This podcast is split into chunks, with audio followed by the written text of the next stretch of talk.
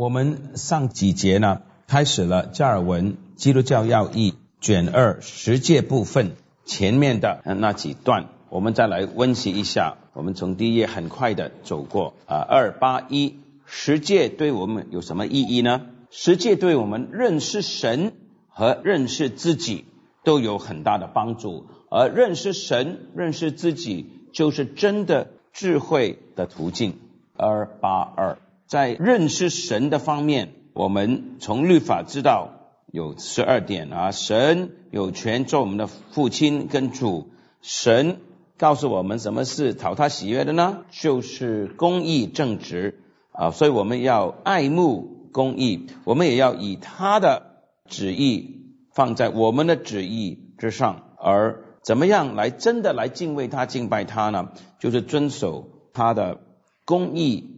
圣洁和纯洁，我们不要以我们自己的能力来衡量我们的责任。就是我们虽然做不到，神还是要求我们这样子的。二点八点三，律法也教导我们怎么认识我们自己。最重要的是，我们要懂得不要信任自己，要谦卑，要自己降低。这样子呢，我们才会投奔神的怜悯的。二八四，律法里。提供了一些的应许，特别是奖赏啊，不不仅仅仅是奖赏啊，应许还有警告啊，或者是微笑啊，这些的应许跟惩罚呢，都有今生的和来生的。上帝这样做，告诉我们，其实他是一个很仁慈、很慷慨的神。二八五，上帝的旨意就是要我们终身的、完全的遵守他的律法。遵守他律法的全部，all the law，而仅仅遵守他的律法不是人的规条，only the law。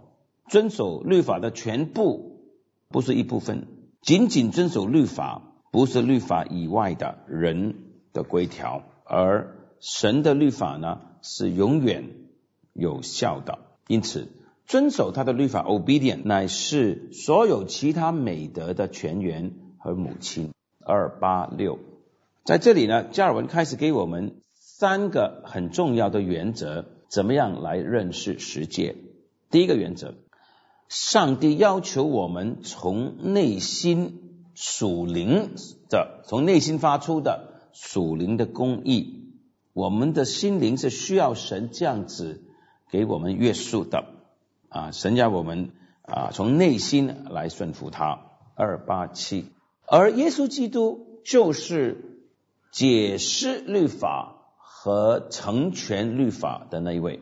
上帝要我们从内心来遵守他的律法，法利赛人给我们呢是外在的行为。所以在我们这里在讲，他说，所以呢，耶稣基督来不是说摩西的律法再加上耶稣基督，不是的。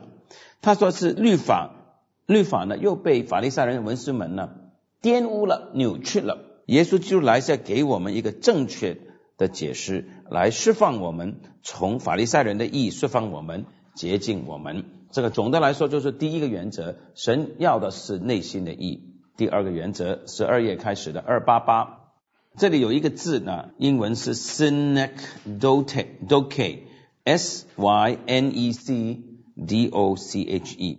他说呢，我们不仅仅是遵守律法上诫命上这些字，神往往呢是以一部分，比方说杀人，来代表全体，比方说对对方的生命的不尊重、不关心，所以实践呢是以一部分来代表全体的啊这种的体育说法，所以我们最好呢是去找出每一条诫命，神为什么。给这条诫命，每一条诫命的缘由是什么？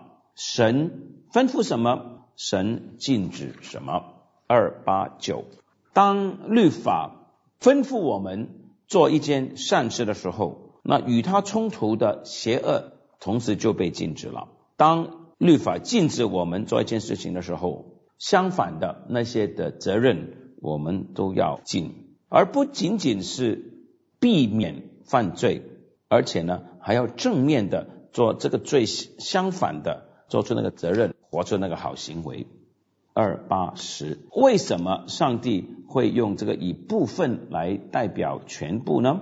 答案是因为我们太会自欺欺人，我们呢自己欺骗自己啊，我们的肉体、我们的血气常常会洗脱我们心中的罪的污秽，就是弄出一些的借口出来。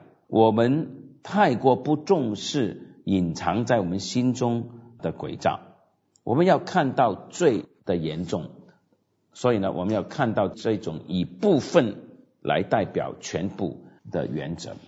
了解十诫的第三条原则二八十一二点八点十一，乃是说呢，律法的前面那四条诫命，第一二三四是论到我们的。当时他们用宗教 （religion） 这个字啊，宗教呢就是敬拜的意思，敬虔、敬拜，就是我们对神的敬畏。头四条诫命，我们的敬畏呢，乃是后面六条我们在人面前的公义、美德、道德，我们的在人面前的道德的基础。就是说，头四条是更重要的，或者说，我们与神的关系重要过我们与人的关系。我们对神怎么样，我们就活出对人怎么样。你看罗马书第一章十八节，神的愤怒倾倒在人的不虔不义，不虔就是犯了诫命的头四条，不义就是后面的六条，godlessness and unrighteousness。敬拜乃是一切公义的基础，religion is the chief part of the fear of God。在敬畏神啊，在遵守神的律法。的事情上，宗教就是敬拜，它是最重要的那边。所以敬拜乃是起点 （beginning），敬拜乃是基础 （foundation），敬拜乃是泉源 （source），敬拜乃是精神 （spirit），就是说是我们在地上生活的的起点、基础、泉源和精神。二八十二，怎么样来？把这十条诫命分段呢？Division of the Commandment 二点八点十二，加尔文在这里呢指出几种的做法。第一种是天主教的错误的做法，认为呢律法是分为头三条，然后后面七条。他说呢，他把这个不可敬拜偶像这条呢就归入在另外一条，所以呢前面只有三条，我们的四条它只有三条，后面把贪心那条分成两条，那是一个。啊，他说这个是因为他们要隐藏敬拜偶像这一条。第二呢，就是四条加上六条，但是又要看你怎么分头四条哈。加尔文说，正确的做法是你看到一个导言，我是耶和华，曾拯救你们出埃及的。那这个是导论，是序序言。然后呢，四条再加上六条，最后约瑟夫的 Josephus 的五条加五条呢？是不符合整个的原则的，因为耶稣基督也说吗？律法的总纲是尽心尽心尽意尽力爱主你的神。那第五条是孝顺父母，是爱人如己来编的。所以四加六比五加五更加的合圣经。四加六啊，序言四条，然后六条。好，二点八点十三，现在开始讲序言了。我是耶和华你的上帝，曾将你从埃及地为奴之家领出来的。他说：“这里呢，上帝要表达出人不可以藐视他的威严的律法，因此神说：‘我是耶和华你的神’，就是他在那里宣告他的权柄。God claims His authority。同时，上帝应许他的恩典 （promise of grace）。第三，神也在那里重述他的他所赐的福分 （recount His）。” benefit，我们可以画一个图，画一个三角形啊。这三角形的上面呢，我们可以说，上帝有权吩咐命令他的选民，他的权柄。左手边那个角落呢，是上帝颁布诫命 commandment。再来一次哈，这个三角形的顶端上面那个角呢，是上帝的权柄，the right to exercise authority。上帝执行行使他权柄的那个权柄啊，上帝有权吩咐人的。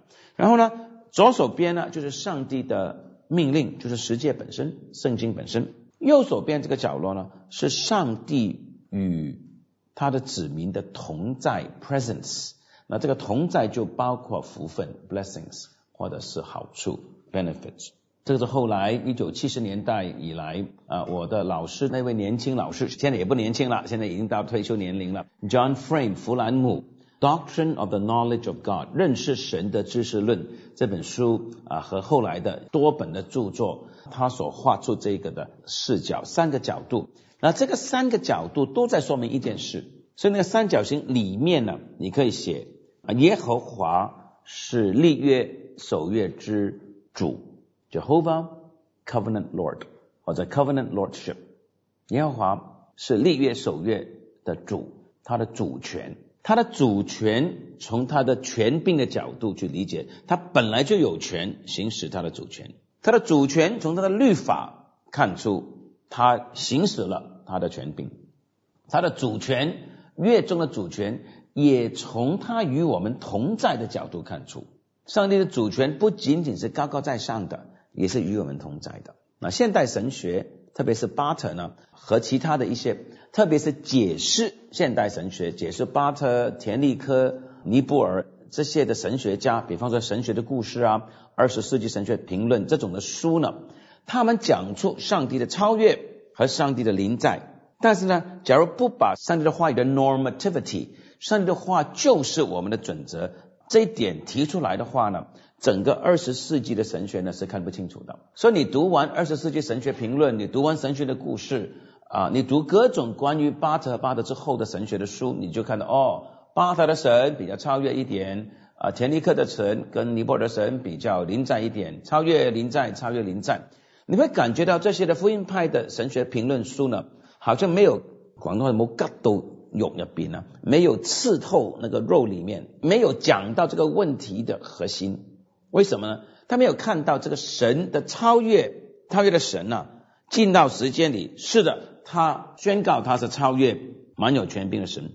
但是他一方面与我们同在，The God who is above is the God who is here。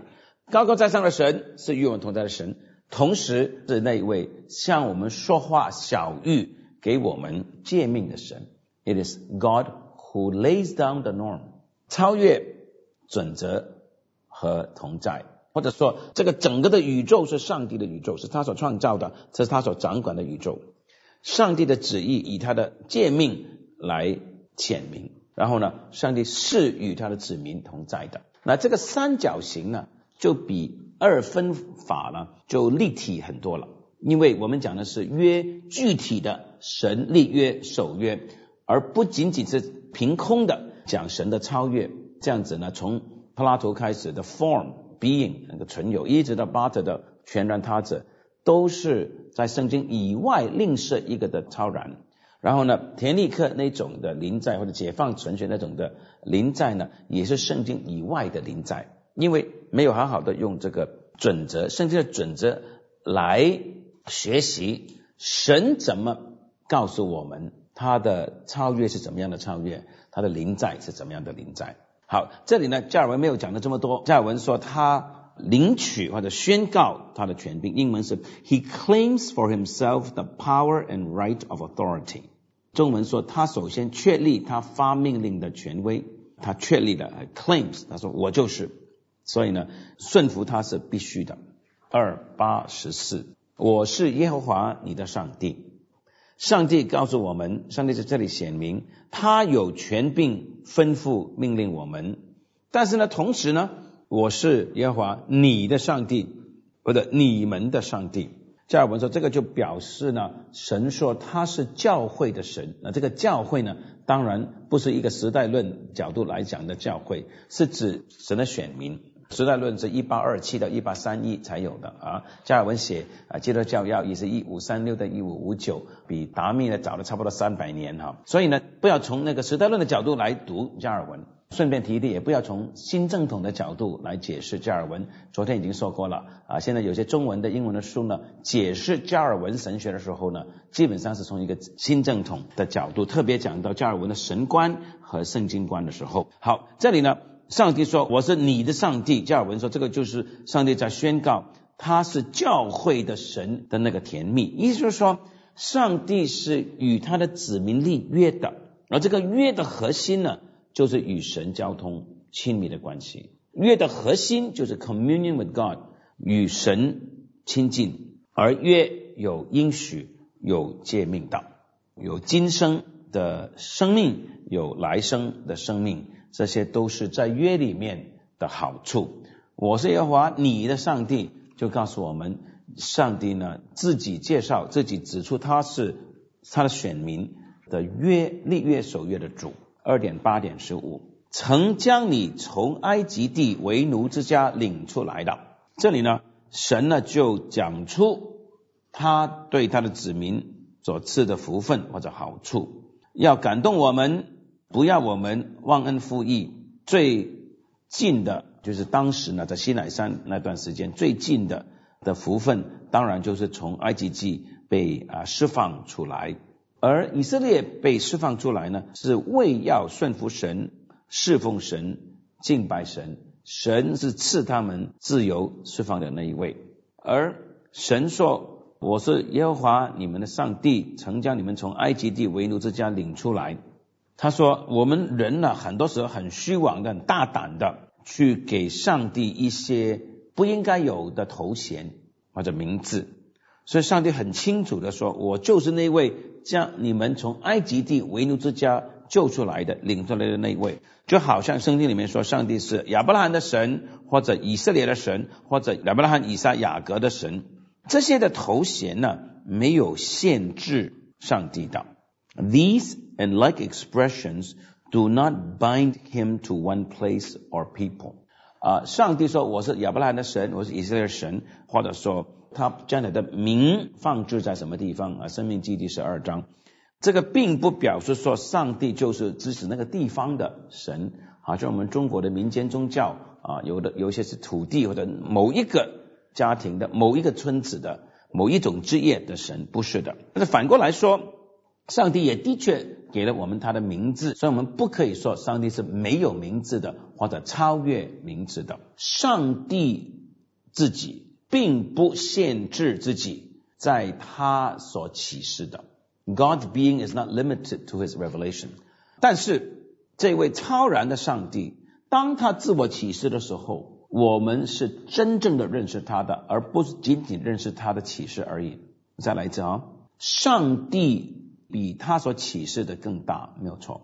但是当上帝启示他自己的时候，我们认识他的启示，认识圣经，同时是认识他，真正认识他。具体的有确据的认识他，We really know God, truly know Him, know Him with certainty。虽然我们对他的认识是有限的，所以上帝要我们呢知道他是我们立约守约的神，不要我们偏离他的约，not turn aside from the covenant。而从埃及地被领出来，这个埃及的为奴的捆绑呢，是属灵的捆绑的一个的预表，foreshadow 预表我们从魔鬼的权势。被释放出来，要我们常常记住，我们要注意遵守我们的君王所颁发的诫命，因为我们已经从我们的敌人的手中被释放出来，所以我们唱这些的诗歌，唱旧约，其实是指我们的属灵的状况，绝对的是对的，这个就是我们应当怎么样解释圣经。格林多前书第十章十一章告诉我们，旧约就是要做我们的警告，是我们的警戒。这样子的已经解经，当然我们要很小心，不能够断章取义，不要问四十天洪水，四十是指什么呢？七是指什么？十二是什么？但是我们看到以色列人，就像我们，我们就像他们，被拯救出来，蒙恩来朝见神，领受他的律法，偏离他，再铸造偶像，上帝的惩罚又。我们悔改又搭救，这个是我们称义和成圣的过程的写照，没有错。耶稣基督自己说的，《路加福音》第二十四章二十五节到二十七节，还有四十四节到四十八节，旧约就是讲到他的，跟他的受难和他的荣耀的。我们下一节呢就要讲第一条诫命的，那现在我读一读《路加福音》第二十四章二十五节到二十七节。这个是耶稣向以马乌斯路上的两个门徒到了以马乌斯那里所讲的，《路加福音》二十四章二十五到二十七节，找到的我们一起来读。来，耶稣对他们说：“无知的人啊，先知所说的一切话，你们的心信得太迟钝了。基督这样受害，又进入他的荣耀，岂不是应当的吗？”于是从摩西和众先知起，凡经上所指着自己的话，都给他们讲解明白了。摩西和众先知，这个就是旧约圣经的一个简称，讲什么的呢？讲基督受害，进入他的荣耀。好，我们再来读同一章四十四节开始到四十八。耶稣对他们说：“这就是我从前与你们同在之时所告诉你们的话。说摩西的律法、先知的书和诗篇所记的，凡指着我的话，都必须应验。于是耶稣开他们的心窍，使他们能明白圣经。又对他们说：照经上所写的，基督必受害。”第三日从死里复活，并且人要奉他的名传悔改赦罪的道，从耶路撒冷起，直传到万邦。你们就是这些事的见证。旧约讲的是耶稣基督，